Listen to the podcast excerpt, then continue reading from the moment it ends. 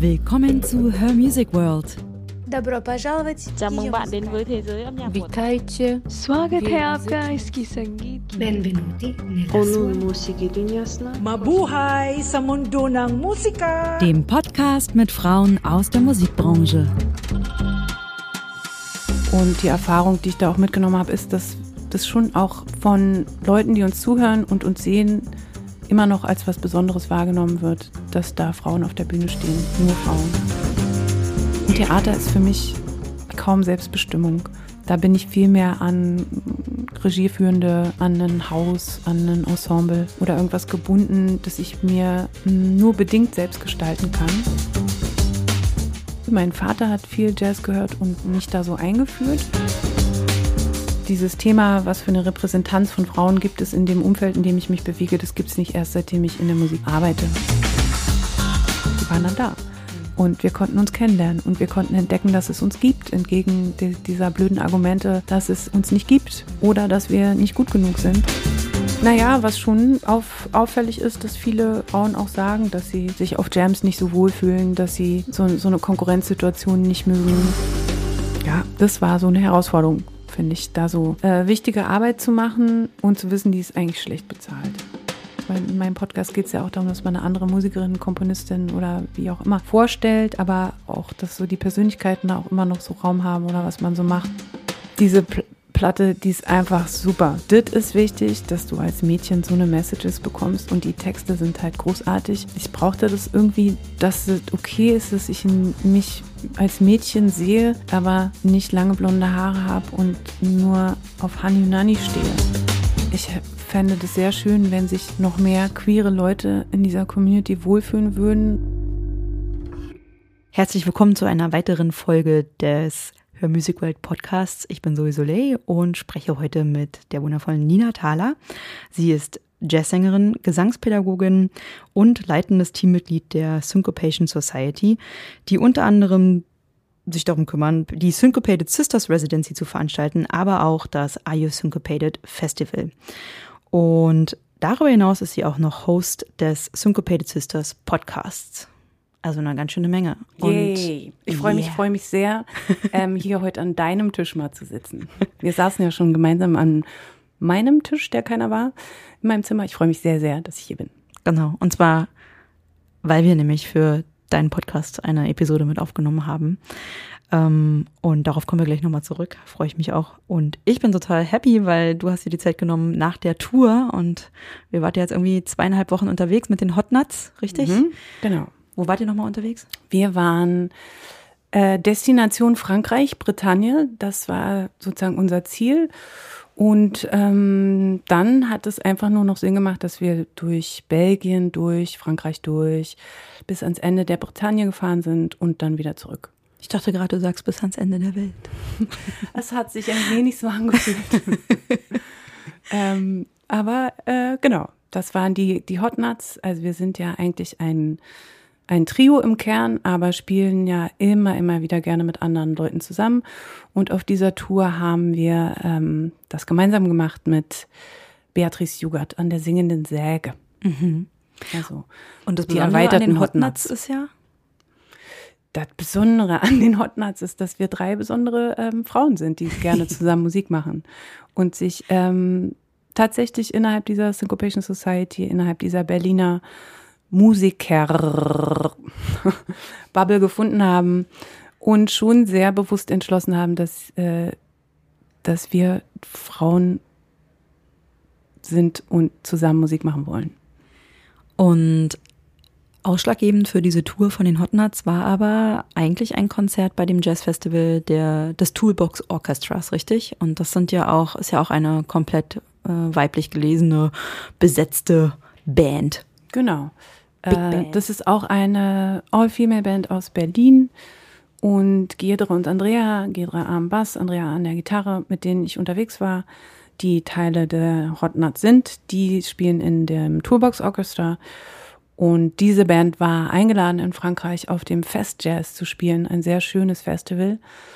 Mm, Und weil die da zu sechst mit der Tour, also da nicht hintouren konnten, aufgrund der anderen äh, Bandmitgliederinnen, haben sie sozusagen daraus eine kleine Hot Nuts Tour gemacht und mich mitgenommen und ich durfte mit sozusagen. Hm. Und für mich war das eine, eine super schöne Erfahrung, auch so zusammen unterwegs zu sein.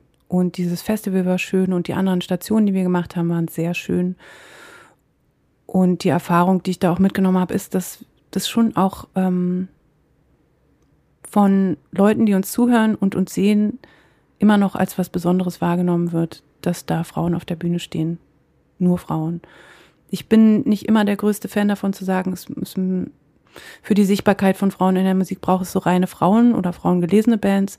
Ich finde das super, super wichtig, auch Bandleaderinnen oder Musikerinnen, die auch mit Männern spielen, zu unterstützen. Ich fände, das wäre ein bisschen das falsche Signal, ja. wenn man nur All-Female-Bands featured, um Frauen zu featuren. Aber ich finde es trotzdem toll, wenn es das gibt und das auch als besonders gesehen wird. Ja. Und wertgeschätzt wird. Und das habe ich erlebt. Auf jeden Fall auf der Tour. Auch vom Publikum? Äh, genau, von denen. also, und kamen da mehr Männer auf euch zu oder auch Frauen oder wie war das? Nee, nee, da kommen hauptsächlich Frauen auf uns zu. Das ist aber, ähm, das ist für mich nicht, also wenn ich sage nur, ist das für mich keine, ähm, das ist für mich Wertschätzung, volle Kanne, 100 Prozent Wertschätzung. Hm. Ähm, weil ich ähm, darin auch höre, dass Frauen sich freuen, ähm, andere Frauen auf der Bühne zu sehen. Ich hatte das davor ja schon mal kurz erwähnt, mhm. aber ähm, auf dem Festjazz, da sind eher so ältere Menschen. Das ist jetzt nicht so ein so ein Lindy Hop Festival, das wir so kennen, wo so junge Leute rumspringen und sportlich tanzen mhm. bis nachts um vier, sondern da sind ist das Publikum eher so weißhaarig, die haben so ihre Stühle unterm Arm und und klatschen nach den Soli und so. Es ist eher ein Sitzpublikum und älter. Und was ich da erlebt habe, ist, dass viele ältere Frauen auf uns zukamen, während wir dann so auf dem Festival unterwegs waren, ein mhm. bisschen gelaufen sind, mal hier gucken, da, an einem Krebsstand stehen, dass die dann einen so ansprechen und sagen, ey, wie, lalalala, klick, und ähm, ja, magnifik und dann einen so ansprechen und sagen, wie schön sie das finden und das ist für mich total toll, auch wenn ich weiß, dass die jetzt nicht nach Hause gehen und sich ans Klavier setzen oder anfangen Saxophon zu spielen oder so, dass man da jetzt sozusagen keine neuen jungen Karrieren anstößt oder Vorbilder ähm, Vorbild, vorbildlich ist für die. Aber ich glaube, dass es, ähm, das habe ich gespürt, dass da so eine Solidarität ist und so eine Freude, ähm, Frauen zu sehen und auch zu sehen, dass die hier auch einen Platz haben. Hm. Das fand ich irgendwie schön. Deshalb war mir das äh, sehr wertvoll, wenn die so gekommen sind. Und wie war das so wenn ihr Straßenmusik gemacht habt? Mm, da kommt man nicht so viel in Kontakt mit den Leuten. Mhm. Ähm, und wir haben hauptsächlich in Saint-Malo, so eine Küstenstadt in, in der Bretagne, Musik gemacht. Und da bleiben irgendwie viele Familien stehen oder ja, ich, ich kann es, da, da habe ich so, so dass es jetzt besonders war, dass wir Frauen sind, habe ich da nicht so erlebt. Hm. Aber einfach, weil wir kaum Kontakt hatten. Wir haben da gespielt, haben, hatten unseren Hut und die Leute mh, hm, haben sich dann oft für, für Bärs singende Säge interessiert und waren so, ah, was ist das? Wie spielt man das? Haha, Scherz, Scherz, kann ich damit auch was singen? Hö, hö, hö. Hm. Das passierte so ungefähr jedes Mal danach. Hm, und dann in unseren Pausen haben wir gegessen und sind ins Meer gesprungen. Das heißt, da war nicht so viel Kontakt. Kann ich da nicht sagen. Hm. Ja, Schön. ja, das ist doch äh, schon mal zum Warmwerden äh, der erste Eindruck. Mhm. Du hast also auf jeden Fall aktiv Musik äh, in deinem Alltag, in deinem Arbeitsalltag noch mit dabei, neben, neben den ganzen anderen Aufgaben, die du bewältigen hast. Darauf gleich, mhm. darauf gehen wir gleich mehr ein. Aber erstmal noch die typischen lockeren Fragen, die ich am Anfang habe. Und zwar, hattest du schon einmal ein oder mehrere Gänsehautmomente im Zusammenhang mit Musik? Und wenn ja, was war das für ein Moment? Ach, diese Frage finde ich äh, tatsächlich schwierig. Ich habe definitiv mh, hm, mehrere Gänsehautmomente gehabt. Und das Komische ist, ich kann mich sicherlich nicht mehr an alle erinnern. Mhm. Ähm, aber der letzte, an den ich mich erinnere, der passierte bei den Syncopated Sisters, bei der Residency, wo wir ähm, europaweit äh, Frauen eingeladen haben, bei verschiedenen Musik- oder Female Empowerment-Workshops teilzunehmen. Dieser Moment war, dass die eine Band, ähm, da, es haben sich zwei Bands zusammengefunden und die eine hat Musik von Mary Lou Williams gespielt. Ja. Ähm, Arrangements von ihr. Und dann ähm, ich habe da nicht mitgespielt, aber als Organisatorin saß ich dann da noch am Anfang der Proben, ob alles läuft und habe Begrüßungsworte gesagt und so. Und dann habe ich mich hingesetzt und dann haben die sich alle kurz ein bisschen gestimmt und dann haben die angefangen zu spielen. Hm. Und die, das waren ähm, zwölf Frauen, geleitet von Marianne Standard aus äh, Belgien. Ähm, der Workshop geleitet von ihr. Und die haben angefangen zu spielen und ich habe Gänsehaut bekommen und habe ein bisschen geheult. Hm. Ich saß da so alleine, die anderen haben alle gespielt und ich war so bewegt davon. Ich war wirklich, mich hat das so gerührt, dass ich fand es einfach nur krass. Also ich fand es einfach nur krass, da sitzen irgendwie Frauen, äh, ganz viele Bläserinnen, Bassistinnen, Pianistinnen sitzen da und spielen Musik in so einem kleinen Raum und ich darf dabei sein. Hm. Den Moment, an den erinnere ich mich, da hatte ich wirklich Gänsehaut. Es gab einige andere, die nicht alle immer so thematisch aufgeladen sind, manchmal emotionaler, anderer Richtung oder so. Aber das ist so mein letzter, an den ich mich sehr genau erinnere. Hast du einen gute Laune-Song, der immer funktioniert? Und wenn ja, welcher ist das? Ey, so komisch das ist, aber habe ich nicht. Nee, bei mir funktionieren unterschiedliche Lieder immer unterschiedlich. Hm. Weiß nicht. Also es gibt die ich unterschiedlichsten Antworten. Manchmal ist es auch ein Genre, haben auch schon Menschen gesagt, die unterschiedliche Genre, die sie hören zu verschiedenen Momenten. Nee, das kann ich überhaupt gar nicht sagen. Da, nee. nee, ey, manchmal kann es Helge Schneider sein, der mich zum Lachen bringt, aber manchmal muss ich nicht lachen, manchmal brauche ich für gute Laune was anderes. Hm. Ähm, ich brauche Musik auch, ähm, um mich in meiner emotionalen Welt zurechtzufinden, um mhm. das zu stützen. Und insofern ist es, ich meine, Musik machen ist ja auch ein Ausdrucksmittel und das hilft auch. Mhm. Es ist einfach, es ist ein wunderschönes Ausdrucksmittel und mir hilft es, mich, mir hilft es zu sein. Und voll, also Musik hilft da, wenn ich manchmal so wütend bin, dann kann ich auch so die goldenen Zitronen ganz laut anschalten, in meinem Zimmer rumpogen. Mm, oder so viel Hunger hören und mit der auf dem Boden liegen und die Decke angucken und so. Ja, nee, da werde ich schon mitgenommen und lass mich mitnehmen. Hm.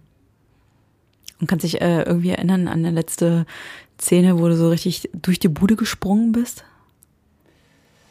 Mit irgendeiner Musik? Mm, also ist die ein, die ein Moment, der mir jetzt in den Kopf schießt, äh, ist so im, im ersten Halbjahr der Pandemie ist jetzt nicht so, wir sind ja, ist ja jetzt hier August 2023. 23.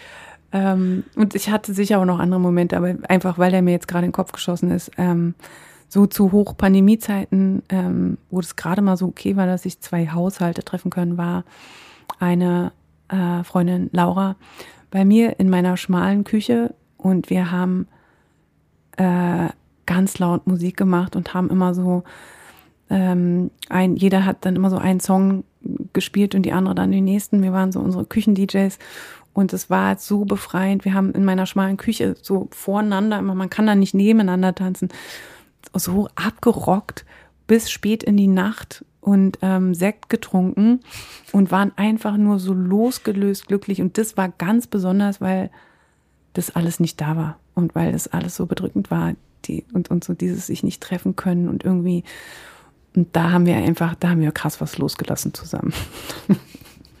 das war irgendwie und da haben wir Lieder unserer Jugend gehört. Hast du in deiner Jugend auch mal Musik gehört, wo du im Nachhinein denkst, hm, was war das für eine Phase oder ist irgendwie schon ein bisschen peinlich? Ähm, also ich würde definitiv sagen, ich habe in meiner Kindheit, Jugend Sachen gehört, die ich heute nicht mehr höre. Hm. Aber es ist nicht so, dass mir das peinlich ist. Ich finde das alles irgendwie nachvollziehbar. Hm. Ich finde das nachvollziehbar, dass ich ähm, in meiner Familie wurde nicht viel deutsche Musik gehört, aber als ich Kind Kind war, fand ich mal Heintje toll. Weißt du, diese Haientierfilme, wo der dann, der war, ist dann halt so alt wie du und dann singt der so deutsch und lacht und grinst in, in die heile Welt, ins Fernsehen. Und so, den fand ich mal so irgendwie so cool. Also, weil ich, ich glaube aber auch, weil mich das angesprochen hat, dass jemand, der singt und so. Mm, und dann, das war aber ungefähr so das, was da so Deutsches war. Und dann mhm. kam sehr schnell alles Englischsprachige und klar, ey, Ace of Base höre ich heute nicht mehr. Ich glaube, ich habe auch mal Take, Take Z gehört. Take Z, wie man damals gesagt hat. Genau. Take Z. Und ähm, hatte auch mal ein Poster von denen bei meiner Oma im Haus mit meiner Cousine an die Wand genagelt. Ähm, aber das ist mir nicht peinlich. Also würde einfach nur sagen, war halt so. War so, ja. Und ich finde auch das das Schöne, dass ähm, sich Musikgeschmack so wandelt und dass man so, dass ich auch immer noch neue Sachen entdecke, mich dann über alte Sachen freue und so dann an so Phasen zurückdenke. Mhm. Also so, wenn ich dann mal so Lasa, diese mexikanische Sängerin höre, dann transportiere ich mich automatisch an so, wie war ich mit Anfang 20 oder mhm. so. Passiert mir jetzt mit Heintje nicht mehr. Wie war ich mit ich sechs? Ich lange nicht mehr gehört. genau. Aber deshalb würde ich nie sagen, dass mir was richtig peinlich ist. Nee. Also witzig, dass du Ace of Base sagst. Ähm, letztens habe ich ähm, im Auto, im Radio, Radio 1, auch Ace of Base mal wieder gehört und konnte den Text fast auswendig mitsingen. Ähm, mhm. Und war dann so verrückt, ja. Also wie so viele Texte hängen geblieben sind, weil man sie einfach gehört hat. Ich war gar kein Fan von dem Lied, aber lief halt in der Disse, in der Kinderdisse und deswegen kannte man das Ding, ja. ja. So. Auch, man konnte ja auch noch nicht unbedingt Englisch, aber trotzdem genau. ist es so. Kann man mitsingen. Halb. Ja, lustig. Habe ich auch gedacht, ach krass, an die habe ich ja schon lange nicht mehr gedacht. Ace of Base, verrückt. Das war meine erste Musik-CD. Also meine erste selbst erstandene CD waren die Gesänge der Buckelwale von Greenpeace. Und danach kam Ace of Base. Also CD hatte ich nicht, aber ich hatte eine Kassette von Wahlen mit Gesängen. Und zwar, weil es eine Ausstellung gab, irgendwo, ich weiß noch, ich bin mit meiner Mutter hingegangen mit elf oder so. Hier in Berlin gab es eine Ausstellung zu Wahlen und da konnte man wahrscheinlich auch vom WWF ähm, ja. so eine Kassette kaufen, die ich mitgenommen. Ich dann auch gehört. Haben wir uns gesehen bei dieser Ausstellung? Wer weiß. das erste Mal kommuniziert. ja, Kontakt aufgenommen. Mhm. Ähm, über den Berliner Äther. Nun zu dir natürlich als Frau aus der Musikindustrie. Bist du ja, so habe ich dich ja auch angekündigt. Und kannst du dich noch an einen bestimmten Moment erinnern, wo dich Musik besonders berührt hat als Kind oder Jugendliche und für dich klar war, Sängerin, das werde ich? Also mein Wunsch, Sängerin zu werden und zu sein, der es ist kein so Traum, den ich schon immer verfolgt habe. Und dass ich äh, Musikerin bin und mich hier in dieser Musikindustrie bewege, ist ja auch ein neueres Phänomen. Ähm, also ich habe mit Mitte 30 angefangen, Musik zu machen. So mhm. intensiver, nicht nur so ein bisschen nebenbei. Genau, es ging erst mit drei, Mitte 30 los, ähm, dass ich dann so eine Band gegründet habe und, und so. Und da, aber noch nicht mal zu dem Zeitpunkt dachte ich so, dass ich so Teil von so einer Industrie bin oder in so einer Industrie oder in so, in so organisierteren Formen arbeite. Ähm, aber auch wenn es so spät oder was heißt so spät, wenn es in diesem Alter kam, ähm, ich würde nicht sagen, dass es einen Schlüsselmoment gab. Es waren eher bei mir so Ereignisse, Gegebenheiten, Wege, irgendjemand, der mich geleitet hat und ich dran geblieben bin. Für mich ist so Musik machen eine sehr äh, starke Geschichte des Dranbleibens und Weitermachens mhm. irgendwie. Mm. Und ich habe schon in der Grundschule, das war immer schön, da erinnere ich mich auch dran, hatten wir einen tollen Musiklehrer, Anson, ähm, der Instrumentalgruppen gemacht hat und Chor, und da war ich immer dü, dü, dü, sofort dabei. Dü, dü, dü, dü. Ähm, habe wahrscheinlich auch noch meine Freundin animiert mitzumachen und so. Ähm, und bin in den Kirchengemeinden, wo ich war, in der Kirchengemeinde ich, Musicals mitgemacht. Das heißt, ich hatte schon immer so, so ein, hab so Gesang und Bühne immer schon als gerne so eine Ausdrucksform gehabt, die mir was gibt. Mhm. Und letztlich habe ich auch in den Oberschulen in Gehörn gesungen, immer wieder. In meinem Auslandssemester in der Uni war ich im Chor in Bukarest und so. Das heißt, ich habe das immer irgendwie so gesucht, dass ich letztlich äh, Einzelgesangsunterricht genommen habe, ist einem traurigen Zustand zuzuschreiben. Und zwar, dass eine Freundin von mir Gesangsunterricht hatte an der Musikschule Kreuzberg. Ähm, und die hatte einen Krebs, der sich sehr in ihrem Körper verbreitet hat mhm. und irgendwann ihre Lunge erreicht hat. Und dann hatte sie Schmerzen beim Singen und konnte nicht mehr. Und mit der habe ich in einem Chor gesungen und ähm, die wusste, dass ich gerne singe und dann kam die zu mir und meinte, hier, ich hab hier, ich verrate das ist verjährt. Aber dann hat sie mir ihren Musikschulplatz angeboten hm. und dann habe ich da unter ihrem Namen mh, mm, sozusagen anfangen können, hm. weil man da sonst schwer reingekommen ist und so. Aber da wird mich jetzt ja niemand mehr hierfür belangen können.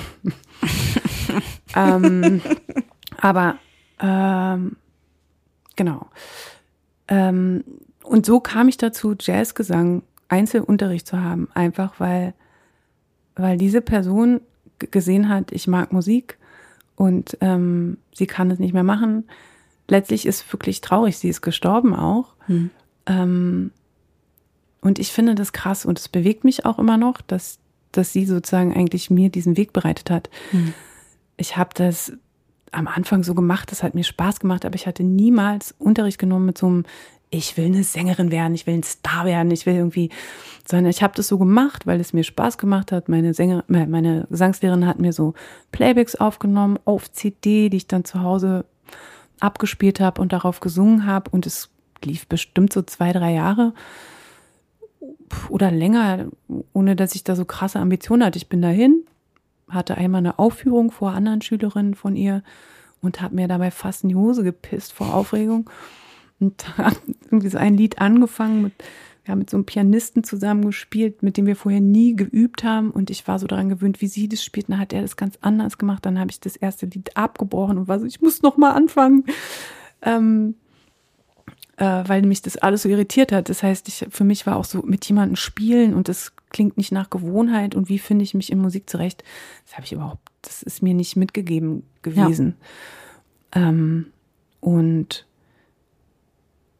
dann habe ich erstmal aber nach der Schule, nochmal eine Stufe zurück, ich habe erst viel Theater gespielt und äh, eine Theaterausbildung angefangen.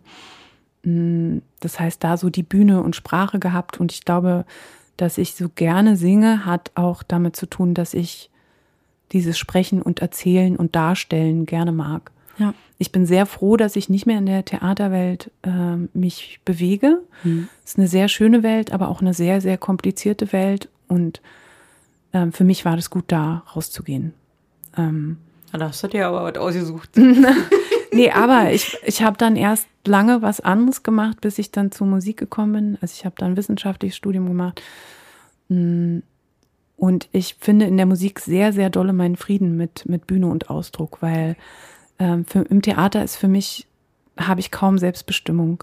Da bin ich viel mehr an Regieführende, an ein Haus, an ein Ensemble oder irgendwas gebunden, dass ich mir hm, nur bedingt selbst gestalten kann. Mhm. Und so eine Band, die ich gründe, kann ich mir sehr wohl sehr gut gestalten und entscheiden, wo ich spiele und, und wozu ich Ja und Nein sage und so. Deshalb fühle ich mich da sehr viel ach, wohler.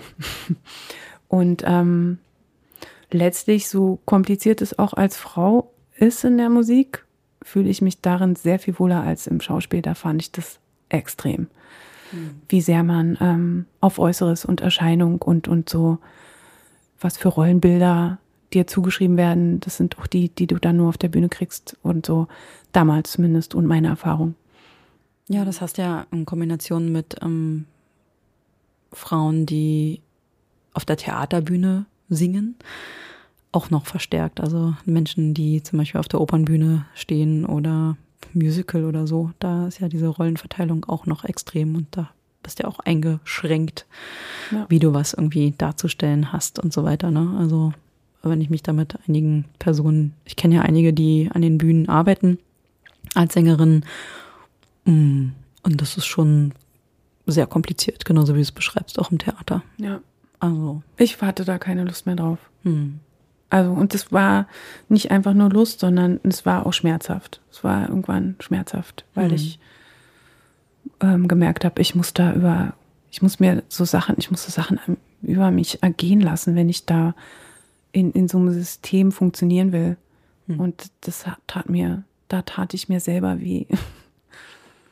Also wenn das schon anfängt, dass jemand Probleme damit hast, hat, wenn du als Frau kurze Haare hast und die denken so, Gott, wie soll ich dich besetzen? Das ist einfach, also es ist auch 20 Jahre her, aber und ein kleines Popelbeispiel, aber ja. Und Vergangenheit. Ähm, Denn jetzt bist du voll aktiv. Und dann ähm, hast du Gesangspädagogik quasi von deiner äh, nun verstorbenen Freundin äh, mit übernommen und das weitergeführt.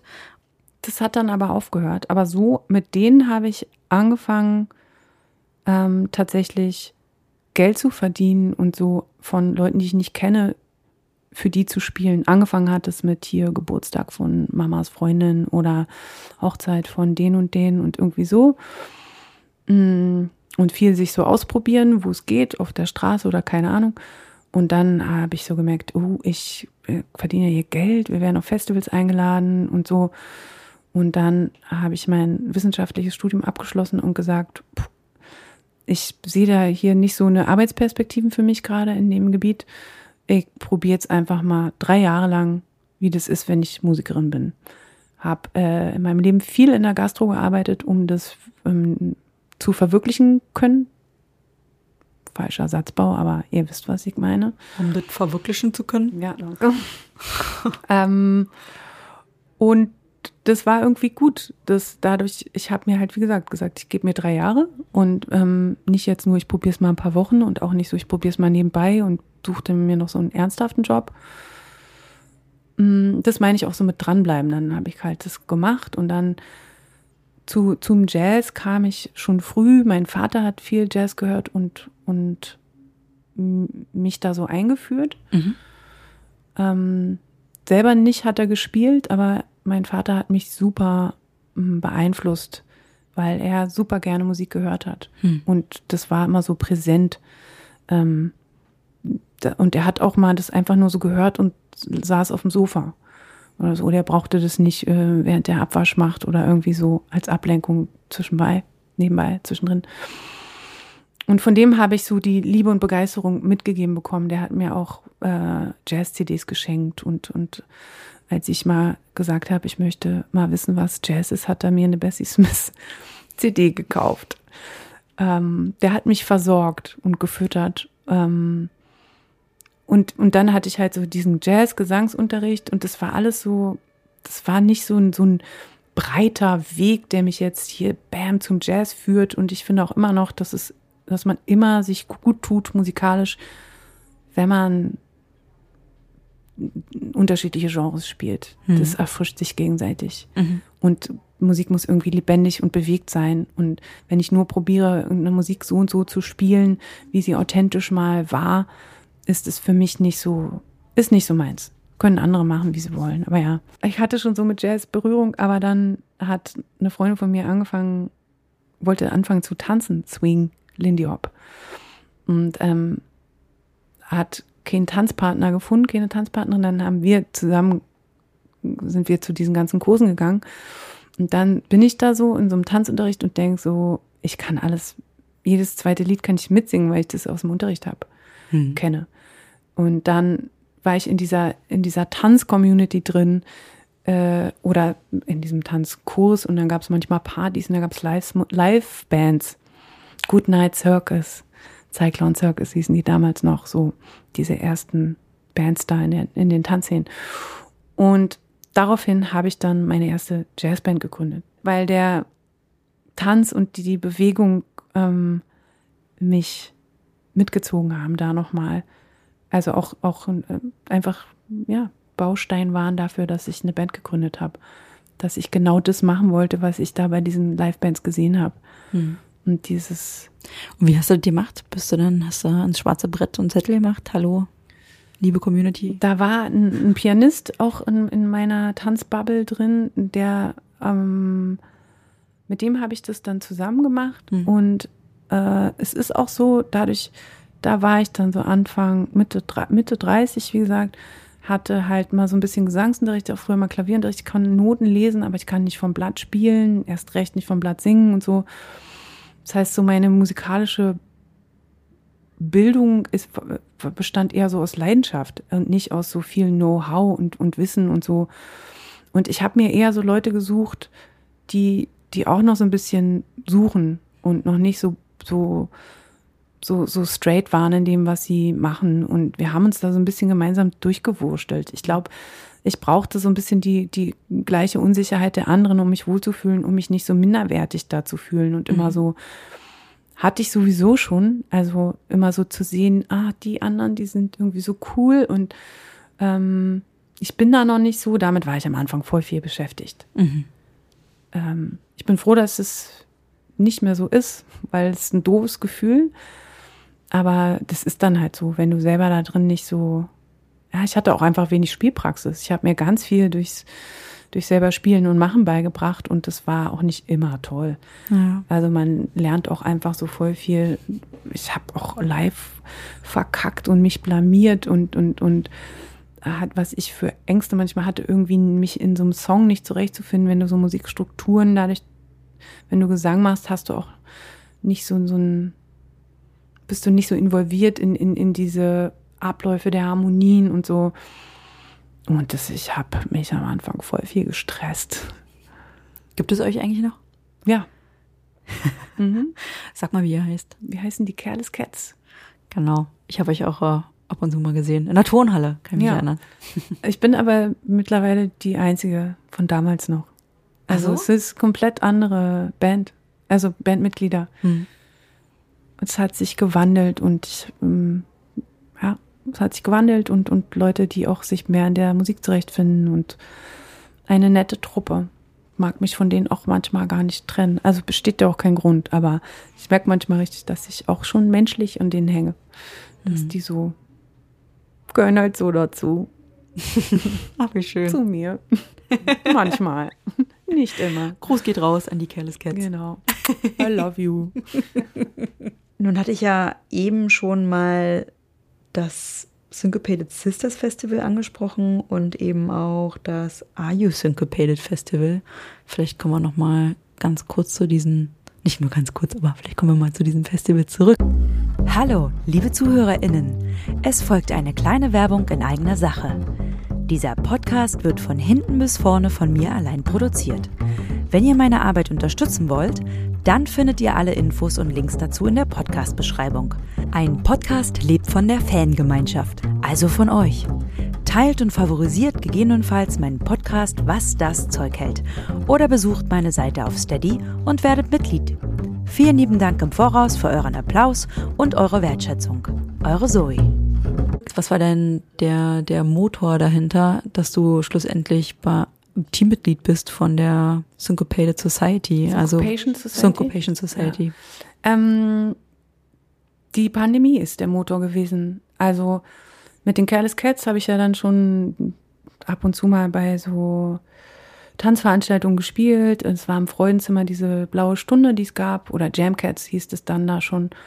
Und das hatten ähm, einige der, der Jungs aus der Syncopation Society übernommen von Anna Porzel, diese Veranstaltung.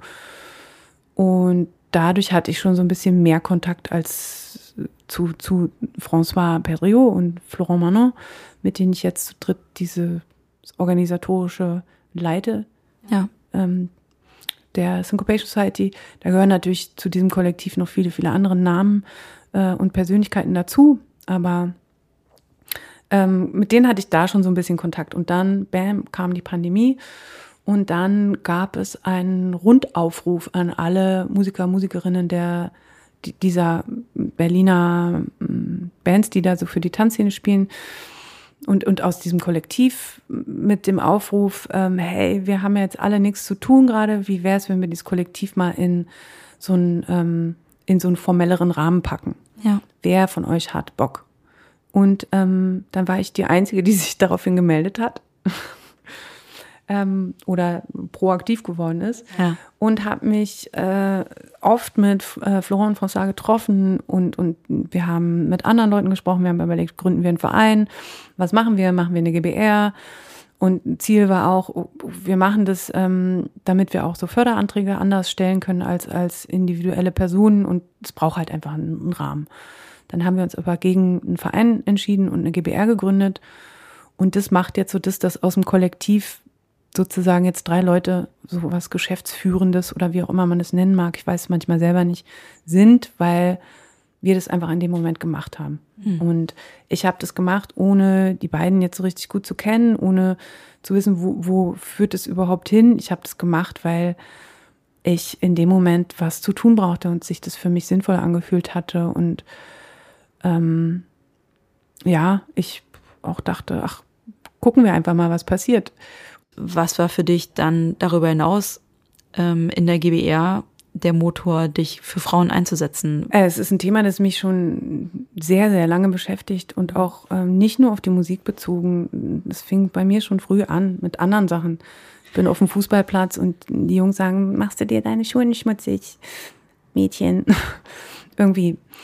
Ähm, das heißt, es ist nicht, nicht, also dieses Thema, was für eine Repräsentanz von Frauen gibt es in dem Umfeld, in dem ich mich bewege, das gibt es nicht erst, seitdem ich in der Musik mhm. ähm, arbeite und mich da sehr viel stärker bewege, mehr bewege. Mm, aber in der Syncopation Society hat es auch mit, mit diesem Weg zu tun, den ich gegangen bin, dass ich da, ähm, als ich noch nicht so aktiv gespielt habe wie jetzt, da habe ich halt viel so diese Boys gesehen, immer so. Mhm. Diese Bands, die hauptsächlich aus Männern bestanden.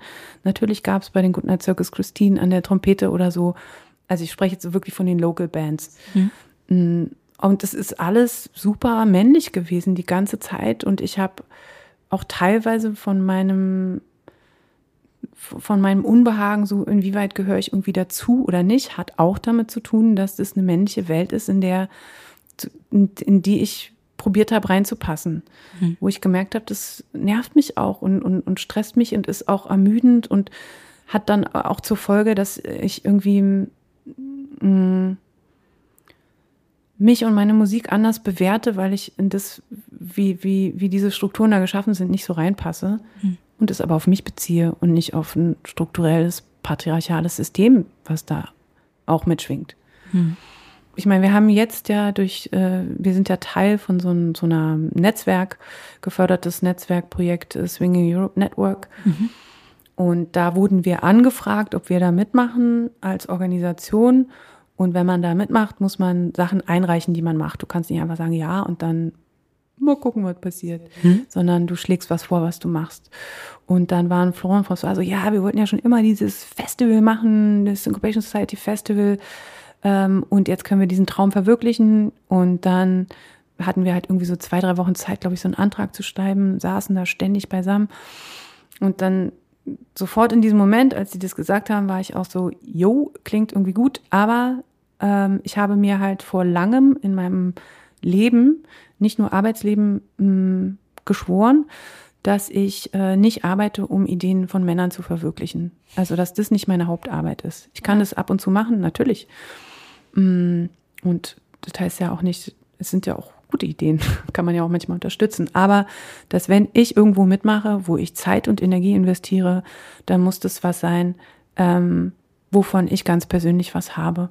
Ja. Und ähm, deshalb habe ich dann eingereicht, dass ich dieses äh, Syncopated Sisters Residency oder Festival mache und den Podcast, weil ich dachte, okay, dann trete ich mir damit auch selber in den Arsch. Vielleicht diesen, diesen Podcast über über Frauen im, im Jazz wollte ich schon lange machen, habe da auch schon immer mal so recherchiert, irgendwelche angefangenen Artikel gemacht, bla bla, aber es kam nie dazu, dass veröffentlicht wurde.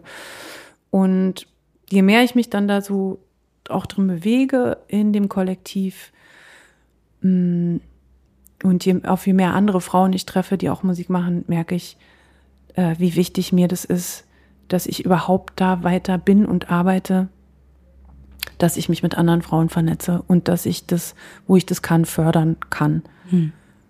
Und das ist mir mega wichtig. Was sind so eines der Hauptthemen, die, die immer wieder zu Diskussionen führen bei euch?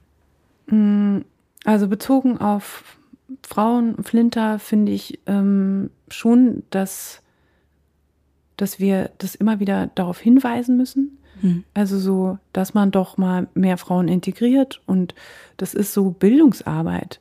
Und ähm, die, die ist auf eine Art empowernd, aber die ist auch manchmal echt anstrengend. Hm. Wenn, also ich habe das Gefühl, dass ähm, in den männlichen Kreisen da nicht so viel drüber diskutiert, äh, reflektiert wird. Dass die, also was ich oft höre, ist so, ey, wir gucken nicht darauf, wie jemand aussieht, wir gucken nicht darauf, welche, äh, welche Hautfarbe jemand hat, welche Herkunft jemand hat, welche ethnische Hintergründe oder welches Geschlecht.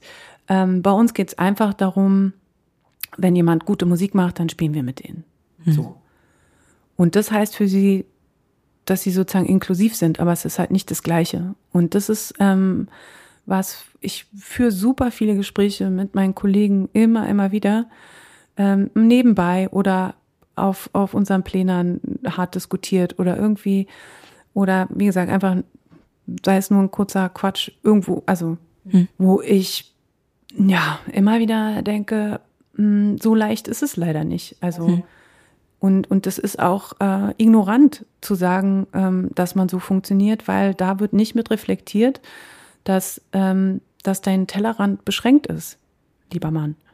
Ähm, dieses, ähm, ich achte darauf nicht, also letztlich funktioniert ja so, viele Leute spielen mit Leuten, mit denen sie schon, schon öfter gespielt haben, äh, die in deren Bands sie auch gefragt werden oder mit denen sie studiert haben und so.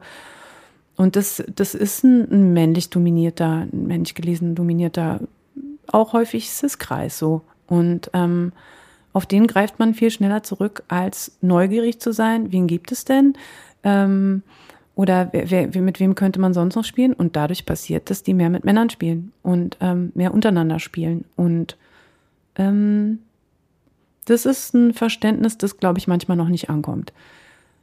Wie war das mit nach der Syncopated Sisters Residency? Sind deine, sag ich mal, Kollektivmitglieder auf dich zugekommen und habt ihr darüber mal reflektiert, wie die das wahrgenommen haben? Wie war das für die? Also meine zwei Kollegen, ähm, Florent und François, waren super unterstützend. Also auch in dem Sinne, dass ich gesagt habe, ähm, ich möchte, dass ihr mir in nichts reinredet. Das ist mein Ding. Ähm, wir vereinbaren, was für ein Budget ich habe und das segnet ihr mit ab. Und ab dann mache ich, was ich will. ähm, das find, fand ich super cool, dass sie sich mhm. darauf eingelassen haben und da auch sehr unterstützend waren. Mein einer Kollege, der war nicht da, der war nicht in, in Deutschland zu der Zeit, aber ähm, François war sehr, sehr, unterstützend und vor Ort und, und ähm, auch von der Idee super unterstützend, von den anderen Mitgliedern des Kollektivs. Alle Frauen des Kollektivs haben mitgemacht. Mhm. Ähm, und das war natürlich, also die sind ja auch Teil dieser Bewegung und auch Teil dessen, dass ich, dass ich da was be bewegen, mitbewegen kann, weil, weil es die gibt und ja, wir voneinander Kraft schöpfen und die, die Toolbox Orchestra gibt, die Hot Nuts gibt und, und ähm, andere aktive äh, Mitgliederinnen, die dann auch fordern, dass es, wenn wir diese monatlichen Jam Sessions haben, dass es mindestens eine Frau gibt, mhm. die dann mit auf der Bühne ist und so. Das sind ja Verdienste, die wir so gemeinsam, die so aus unserer gemeinsamen Kraft kommen. Und mh, mm, aber ich fand, dass es ansonsten wenig Reflexion gab. Es tauchten natürlich ein paar äh, Leute aus dem Kollektiv auf bei dem mhm. letzten Abend, wo es auch eine Jam Session gab. Aber nicht sehr viele. Mhm. Und von denen habe ich keine Rückmeldung bekommen. Schade. Hätte ich gedacht, dass da mehr kommt. Wie war das von den Frauen? Also wie, wie war so die Rückmeldung nach der Syncopated Sisters Residency, so nach diesen paar Tagen? Was, was würdest du sagen, waren so die drei wichtigsten Sachen, die zurückgemeldet wurden von den Frauen, die teilgenommen haben? Ey, alle fanden es voll empowernd und wichtig und, und äh, eine tolle Erfahrung. Hm. Und also ich meine, es ging ja auch darum, also ähm, mit jetzt Bea und Andrea und Giedre und Emma und Katharina und äh, Katharina Wegner, die, die auch super, super viel ähm, mit, mitgemacht hat, ne? Also auch Teil Organisatorin Mitorganisatorin de, de, der Residency ist. Ja. Und eine sehr, sehr unterstützende Kraft. Naja, also wir kennen uns ja schon sozusagen und, und, und, und vernetzen uns hier in Berlin. Und was so toll an dieser Residency war, dass wir Frauen von außerhalb hatten. Das war total toll zu sehen, dass es so äh, aus Italien, aus äh, Frankreich, aus Belgien, ähm, dass wir uns so treffen, für ein paar Tage beisammen sind und so ein reiner weiblich gelesener oder queerer Haufen sind und uns, uns musikalisch und, und persönlich austauschen können. Und es war super viel. Also manche, für manche war es auch so ein bisschen so, ja, ich habe jetzt noch nicht so viel Diskriminierung hier erlebt und ach, bin mir auch gar nicht so sicher, ob man das irgendwie so braucht. Aber ich hatte selbst bei denen das Gefühl, im Gegensatz auch zu anderen, die sofort gesagt haben, ich finde es super geil, ich bin nur deshalb hier, ich würde keinen Musikworkshop machen, wo, wo auch Männer sind hier, ich brauche genau das und super toll, mhm. dass ihr es macht. Das ist, waren jetzt nicht alle so 100 Prozent, yes, genau was ich brauche. Aber ich bin trotzdem sehr überzeugt, dass alle daraus irgendwas genommen haben, gezogen haben, was sie woanders nicht hätten ziehen können. Als wir jetzt auf Tour mit den Hot Nuts waren, hat sich gezeigt, dass dieses Netzwerk schon wunderbar funktioniert, weil wir unter anderem, als wir in Brüssel waren, bei einer ähm, Teilnehmerin des einen Workshops übernachtet haben, die uns auch äh, in Brüssel, EDA heißt die tolle, äh, uns ein kleines Konzertchen organisiert hat. Und auf der Rückreise haben wir mit ähm, der super Pianistin, echt eine sehr, sehr, sehr talentierte Musikerin, Helene Andresen gespielt. Richtig ein Konzert ähm, in Gent. Es war wunderschön mit der. Mm, wir kamen dann an dem Morgen an, haben mit ihr geprobt und abends den Auftritt und es war einfach super geil. Mhm. Und das ist so, das ist genau das, was ich dadurch wollte. Wir haben ja bei dieser Residency, es ist Teil dieses Swinging Europe Network Projekts. Das heißt, ich musste nicht nach diesen Musikerinnen suchen, sondern unsere Partnerorganisationen, mhm. die sollen Leute schicken, wenn mhm. so eine Residency stattfindet. Es gibt andere Organisationen, die Residencies machen, da müssen wir jemanden hinschicken. Und dann konnte ich einfach sagen, ich brauche weibliche Musikerinnen, Flinter, äh, bitte schickt sie zu uns. Und so kamen dann halt hier einige Leute, einige Frauen an. Und das fand ich so toll, weil ich musste nicht nach denen Ausschau halten oder Katharina oder irgendwer und so suchen, wo seid ihr alle, sondern es war so, die waren dann da. Hm. Und wir konnten uns kennenlernen und wir konnten entdecken, dass es uns gibt, entgegen dieser blöden Argumente, dass es äh, uns nicht gibt hm. oder dass wir nicht gut genug sind, was die beiden Standardantworten sind, wenn du ähm, männliche Bandleader oder Musiker fragst, warum sie mit so wenig Frauen spielen. Ähm, und auch da wieder nicht reflektieren, warum das so ist oder ob das die richtigen Antworten sind darauf. Und kann man sich das, wie kann man sich das vorstellen? War das dann alles super fluffig? Wie ist es so unter den Frauen? Alles easy? Oder hast du da auch manchmal so patriarchale Strukturen gemerkt, die sich äh, da zeigen? Naja, was schon ähm, auf, auffällig ist, dass viele äh, Frauen auch sagen, dass sie, dass sie ähm, sich auf Jams nicht so wohlfühlen, dass sie so, so eine Konkurrenzsituation nicht mögen, es, gab auch unterschiedliche Grade von, ich, ich fühle mich diskriminiert bis hin zu, ey, mir geht's eigentlich super, ich funktioniere in meinem Job voll gut, ich habe nicht das Gefühl, dass mir Grenzen gesetzt werden, die anderen nicht gesetzt werden, äh, also mehr, mehr Grenzen gesetzt werden als Männern ähm, das war jetzt nicht immer nur, dass wir alle immer so kopfnickend da saßen und waren so, genau, das habe ich auch erlebt, ja genau, Mann, ja genau. Sondern es war schon so, es war schon unterschiedlich, wie so mhm. die Erfahrungen sind, aber ich fand den Umgang untereinander super respektvoll. Und, und, und wenig Gepose und so, dass irgendeiner beweisen musste, wie geil man irgendwie ist so. Was war eigentlich die größte Herausforderung, dieses Festival zusammenzukriegen? Und zu machen. Den Rahmen so zu stecken, glaube ich. Also so zu überlegen, ähm, ich will jetzt so eine Residency machen, Syncopated Sisters. Klar ist, Ziel ist Vernetzung und Austausch, aber okay. Ein weißes Blatt Papier. Was machen wir jetzt? Mhm. Äh, keiner sagt dir, wie es funktioniert. Und dann haben Katharina, ich und, und auch andere halt so überlegt, was ist das, wie wir es haben wollen würden, wenn wir wenn wir es besuchen würden. Und das war so auch eine Herausforderung zu gucken, hm, was kriegen wir alles unter. Und man kriegt ja dann sowieso nie alles unter, was man meint, was wichtig ist. Und mm, dann das alles so in so einem sehr minimal finanziellen Rahmen abdenken zu können und Frauen, die arbeiten, fair zu bezahlen. Das war ein Thema. Also weil wir auch probiert haben, alle möglichen, die irgendwie daran beteiligt sind, die Fotografin oder was auch immer, Grafikerin, ähm, das alles sehr flinter zu besetzen. Und dann haben wir aber nicht so ein großes Budget gehabt. Und dann dachte ich auch schon wieder so, kacke, ey, das ist jetzt Ausbeutung, so hm. Selbstausbeutung. Jetzt frage ich irgendwie Leute für voll wenig Geld zu arbeiten. Auch ich racker mir hier einen Arsch ab für, wo ich nicht weiß, was kriege ich eigentlich am Ende dafür Geld raus oder kriege ja. ich überhaupt Geld raus oder mh, mm, ja, das war so eine Herausforderung, finde ich, da so äh, wichtige Arbeit zu machen und zu wissen, die ist eigentlich schlecht bezahlt. Hm. Ja, ist häufig auch, glaube ich, so ein Ding, sobald es um strukturelle Arbeit geht. Also immer, wenn ich da so jetzt reingehorcht habe, ist es die, die am, also eigentlich am wirksamsten ist, die strukturelle Arbeit und super wichtig ist und aber am wenigsten bezahlt wird, so. Oder mhm. sehr schlecht bezahlt wird. Also Menschen, die was bewirken, so von der Basis aus quasi. Ey, und das Schlimme für mich persönlich war dann auch so, ey, und ich bin auch noch verantwortlich dafür. Also, hm. ich kann die Schuld niemandem anderen geben. Wie geht's denn jetzt weiter eigentlich? Weil ihr habt ja jetzt ja eins gewuppt, aber ich glaube, es sollen noch zwei kommen, oder? Ja, also wir haben das eine gewuppt und ähm, ich habe das ja eingereicht da in, in diesem Netzwerk und die haben das so ein bisschen verwandelt. Also ich hatte eingereicht, dass das immer in Berlin stattfindet, aber wir sind ja so ein Netzwerk, Community Building äh, Konsortium, dass die daraus gemacht haben, mh, dass das einmal in Sevilla und also es findet, mhm. Also man, wir sind da für drei Jahre und jedes Jahr passiert dann das Gleiche und das heißt, jetzt dieses Jahr war es in Berlin und dann ist es in Sevilla und dann in Barcelona.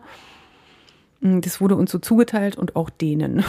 Aber so ist es jetzt. Ähm, und ich bin gerade nicht so glücklich, weil ich zum einen, also es gibt ähm, eine Frau, die, die das sozusagen unsere ganzen Projekte koordiniert, mhm. was wir diese Organisationen alle einreichen. Und dazu muss man sagen, dass die Syncopation Society ähm, neben Marmaduke, das ist so eine Musikbooking-Agentur aus Sevilla, sind wir die einzigen, die so eine Musikkonzentration haben, also ja. MusikerInnen. Und die anderen sind Tanzschulen, Tanzlehrende, Tanz, irgendwas mit Swing, Tanz, Lindy Community, Lindy Hop Community hauptsächlich. Ich bin gerade ein bisschen sauer.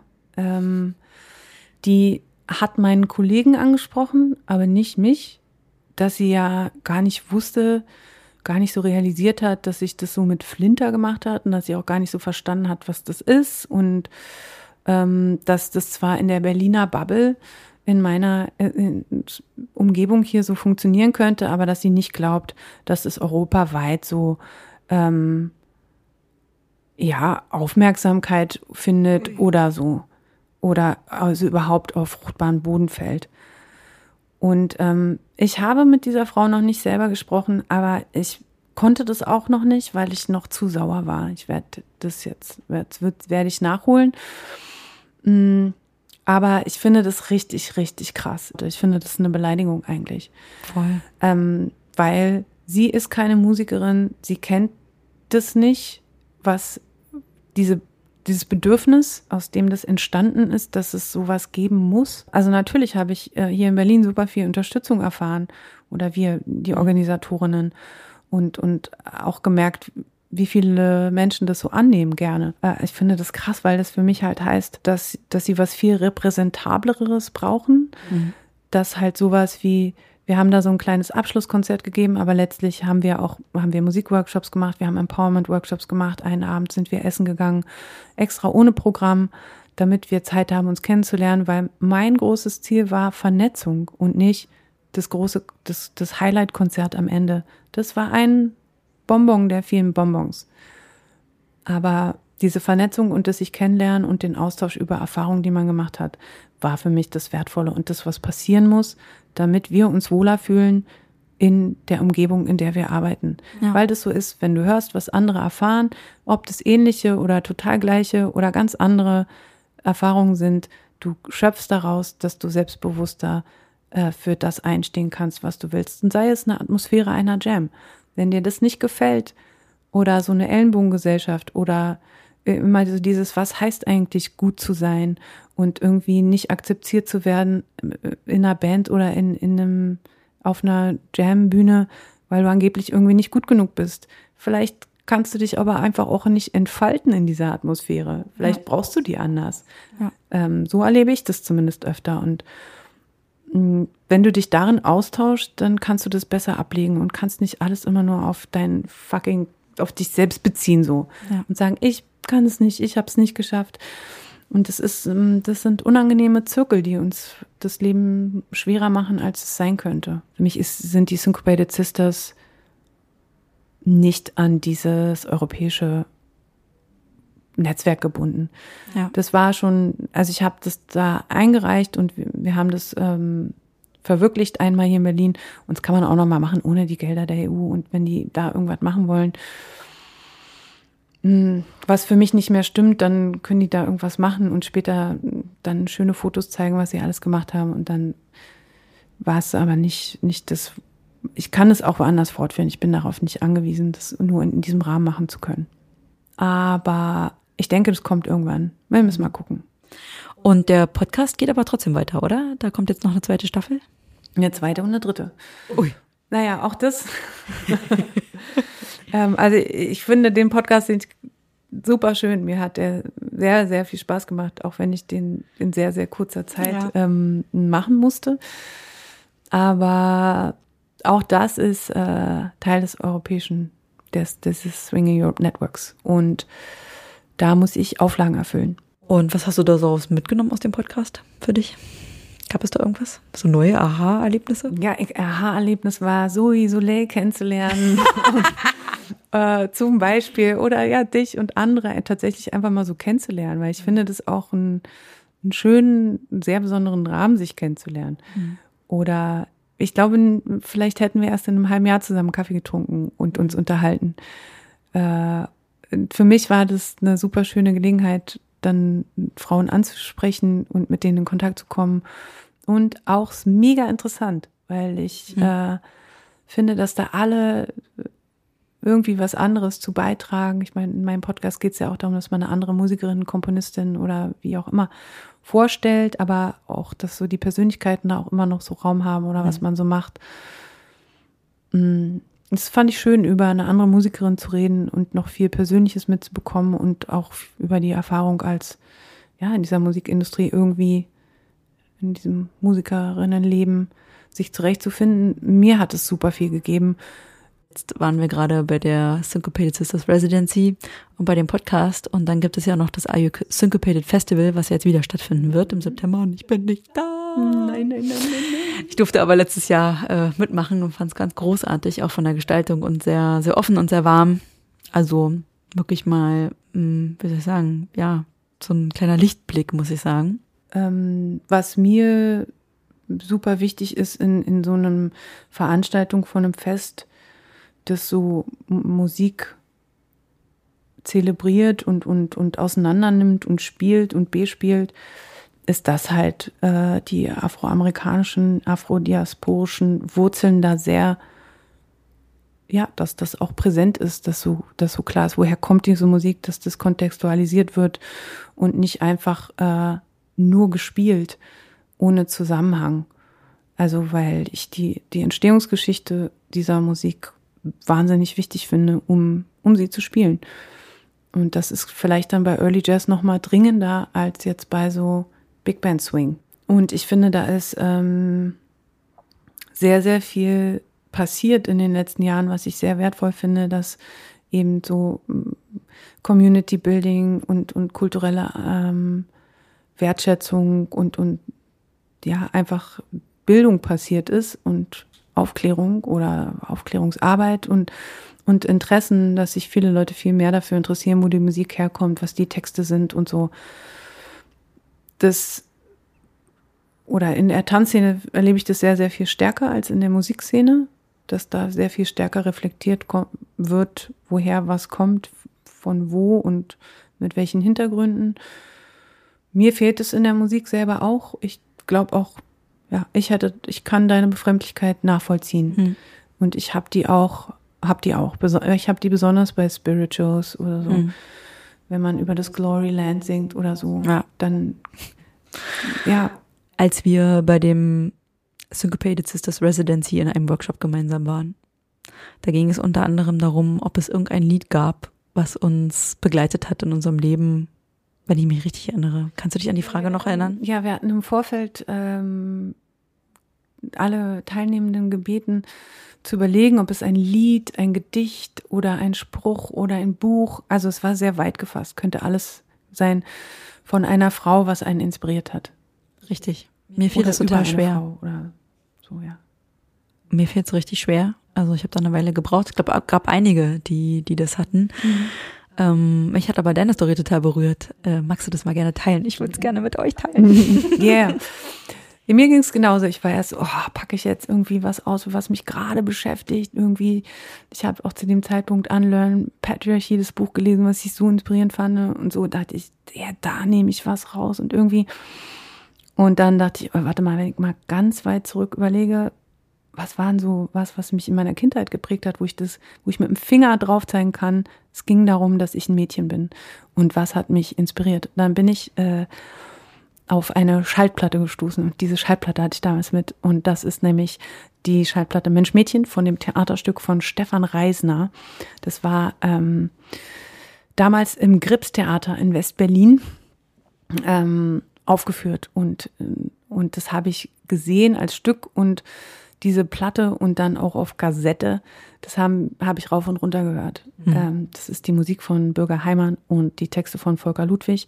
Alles Männer, aber Mitte der 70er Jahre entstanden. Und dieses ähm, Hörspiel oder ähm, Musical, Theaterstück ging darum, dass es äh, eine kleine Bande von Mädchen gab, die einen Club der Sternen- und Mondwanderinnen, glaube ich, Mond- und Sternfahrerinnen gegründet haben. War ein geheimer Club. Und die wollten dann eine Rakete basteln, um zur Mond zu fliegen. Und ähm, sie werden halt von ihrer Umgebung ausgelacht und ähm, halt so, haha, klappt doch sowieso nicht, wie ihr wollt was bauen, ihr macht euch durch die Hände schmutzig und dann gibt's noch einen kleinen ähm, Junge, der dann auch immer alles besser wissen will und irgendwie so. Und dann ähm, überlisten die den aber und, und ähm, letztlich hilft er denen dann und ist auch überzeugt davon, dass, dass das Nonsens ist, dass äh, er irgendwie was besser wüsste als die Mädchen und dass die Mädchen das nicht hinkriegen würden, sich eine Rakete zu bauen. Dann bauen die natürlich eine wunderbare Rakete und diese Pl Platte, die ist einfach super. Also erstens, das ist wichtig, dass du als Mädchen so eine Messages bekommst und die Texte sind halt großartig, sowohl die Liedtexte, besonders von zwei Liedern und äh, aber auch so die Gespräche zwischendurch. Also die sind super witzig. Also witzig, also so, dass ich da heute lachen kann, aber ich weiß, dass die wichtig für mich waren. Die waren extrem, extrem wichtig für mich, dass es das gab, dass ich so meine Geschichte gehört habe, dass ich, also wie ich schon gesagt, ich bin auch mit zwei Brüdern aufgewachsen und mm, und ich, ich war damit als Mädchen schon oft konfrontiert. Ich hatte auch immer kurze Haare. Ich war so das, was man so burschikos beschreibt oder so. Und, und hab Pferde fand ich scheiße. Äh, Barbie habe ich auch mal gespielt. Ich hatte sicher auch ein paar Puppen und so, aber ich fand Fußballspielen und sowas viel cooler. Und ähm, ich brauchte das irgendwie, dass, dass es okay ist, dass ich mich als Mädchen sehe, aber nicht lange blonde Haare habe und nur auf Hani und Nani stehe. Und das war genau, das war genau das, was ich brauchte. Und deshalb habe ich das rauf und runter gehört. Ich weiß nicht, ob man hier ähm, Texte zitieren darf, aber ich habe mir extra den Text nochmal ausgedruckt. Mach doch bitte. Ja, dann singt nämlich der Chor der Mädchen. Wer sagt, dass Mädchen dümmer sind? Wer sagt, dass Mädchen immer albern sind? Wer sagt, dass Mädchen schüchtern sind? Der spinnt, der spinnt, der spinnt. Und dann wieder die Mädchen. Wer sagt, dass Mä- äh, wer sagt, die Mädchen trauen sich nicht? Wer sagt, sie seien immer weinerlich und meckerig und zappelig? Äh, der hat einen Stich, einen Stich, einen Stich. Und dann, dann kommt der Refrain. Mädchen sind genau so schlau wie Jungen. Mädchen sind genau so frech und schnell. Mädchen haben genauso viel, genauso viel Mut wie Jungen. Mädchen haben auch ein dickes Fell. Und so geht's dann weiter. Wir haben jetzt eine riesengroße Rundreise gemacht. Trotzdem gibt es irgendwas, wo du das Gefühl hast, mh, nee, da hat sie mich dazu, hat sie mich noch nicht gefragt. Und ich würde aber ja super gerne das noch mit euch teilen. Hm. Ähm, fällt mir gerade nichts ein. Vielleicht auf dem Weg nach Hause. Wie immer. mir ein. Morgen auf dem Klo. Kannst ähm, ja nochmal nachschicken. Genau. Ich nehme dir nochmal was auf. nee, außer es ist so fließend schön auch mit dir. Also es, ich weiß manchmal gar nicht, war es jetzt gerade eben, vor einem halben Jahr oder eben auf dem Balkon. es ist ein fließendes Gespräch, was wir hier führen und noch weiterführen werden. Ja, auf jeden Fall. Ich finde es auch immer wieder, ich denke mittendrin auch immer so, Mann, da muss man irgendwie was mitmachen. Das ist ja der Wahnsinn, was du schon so vorgelegt hast einfach. Und ähm, wie wichtig diese Arbeit auch ist. Also ähm, in, in dieser Rückmeldung auch mit deinen Erfahrungen, die du so teilst, ne? Und die Gespräche und so. Also ja, so ein Treffen wichtig. wie mit dir, auch, auch das, das, dein, dein Besuch bei mir, sowas ist super wichtig für mich. Das mhm. ich kann leichter weitermachen. Mhm.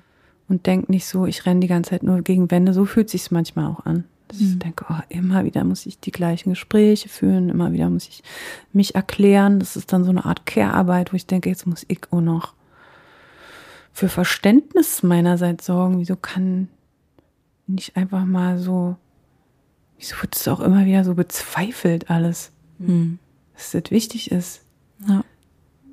Also, und das verstehe ich nicht. Meine abschließende Frage ist meistens immer, was wünschst du dir in Zukunft? Also in, in einer idealen Welt, da wo du jetzt gerade unterwegs bist und wirkst, was würdest du dir wünschen, wo wir in zehn Jahren stehen? Ich würde mir zum einen wünschen, dass unter den Flinter noch das noch diverser ist. Das sind bisher, sehe ich eher so Frauen. Und ähm, ich fände das sehr schön, wenn sich noch mehr queere Leute in dieser Community wohlfühlen würden, so wohl, dass sie sich mehr zeigen und mehr zugehörig fühlen.